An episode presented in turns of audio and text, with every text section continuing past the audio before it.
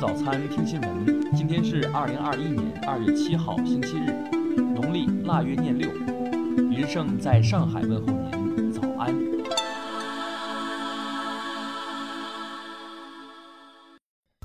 首先来关注头条消息。五号，网络短视频传播了石家庄藁城区某隔离点的劣质被褥、枕头。当天，藁城区对此展开调查。昨天，藁城区公安局会同藁城市场监管局执法人员，一举查获了位于石家庄市新华区某村的无证照制售劣质棉被、枕头的窝点。初步查明，该窝点经营者是河南商水县人李某某。藁城区公安机关已对李某某和另一名涉嫌该案的犯罪嫌疑人王某某采取了强制措施。目前，该案正在进一步查办中。听新闻早餐知天下大事，下面来关注国内新闻。中共中央政治局常委、中央外事工作委员会办公室主任杨洁篪六号应约同美国国务卿布林肯通电话。杨洁篪表示，当前中美关系正处在关键时刻，中方敦促美方纠正一段时期以来的错误，推动中美关系健康稳定向前发展。科兴生物公布了第三阶段新冠疫苗的试验结果，针对新冠病毒的有效率为百分之九十一点二五。中国火星探测器天问一号发动机点火成功，将进入火星轨道。国家航天局公布了天问一号传回的首幅火星图像。昨天下午，首批国药集团新冠灭活疫苗运抵澳门，数量为十万剂。抗疫人员、高职业暴露的人群将优先安排接种。临近过年，河北省多地出现将封城封村的谣言，对此，当地政府均及时发布澄清信息，并请广大网民不造谣、不信谣、不传谣。湖北省医疗保障局网站发布通知，昨日起，居民单纯进行核酸病毒检测无需挂号，医疗机构不得收取挂号费和门诊诊查费。香港特区政府公布，本月二十号起，所有抵港机组人员均需接受检测代行，于指定地点等候结果。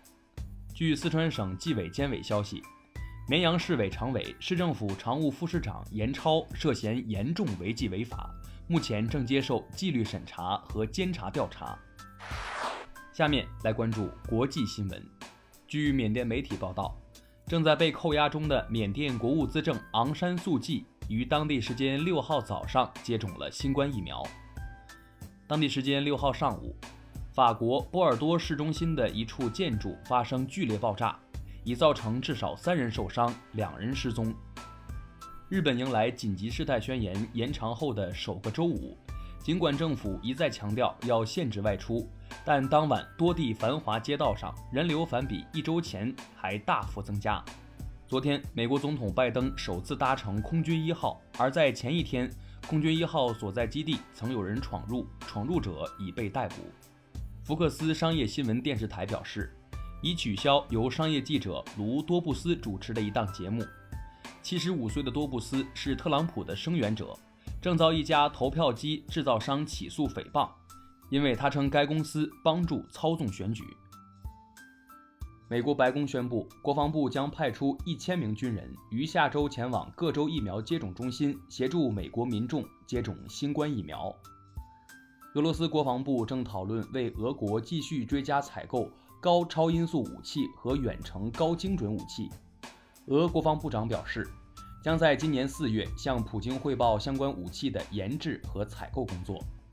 据南非总统府通告。南非将在第三十四届非盟国家元首和政府首脑大会上卸任非盟轮值主席职务。下面来关注社会民生新闻。就困难家庭住别墅一事，东莞市有关方面回应，走访对象并非困难户，因有疾病在身且遭遇车祸，所以纳入春节慰问名单。合肥杀害女友藏尸冰柜案一审宣判。男子倪某获无期徒刑，剥夺政治权利终身。二零一八年，广州市女子张某被一条坠落的大狗砸中，导致高位截瘫。因找不到涉事狗及狗主人，张平将整栋楼的房东和租户告上法庭。近日，法院宣判，房东和天台承租方需承担责任，赔偿张某一百一十七万余元。近日，河南周口市居民邵红兵匿名举报一公司污染环境，信息遭泄露后，遭到厂方多名人员殴打。昨天，当地通报泄露举报信息人员已找到，已对其立案审查。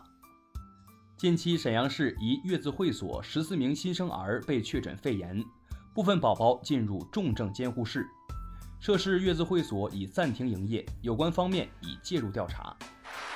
最后来关注文化体育新闻。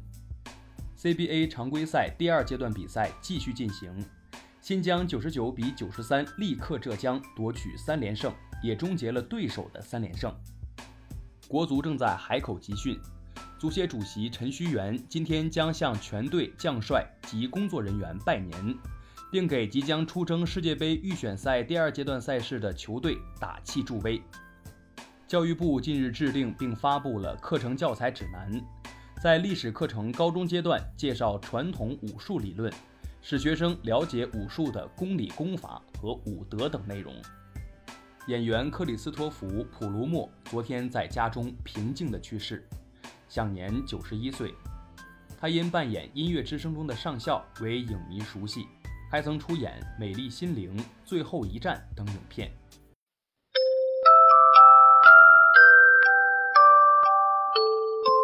以上就是今天新闻早餐的全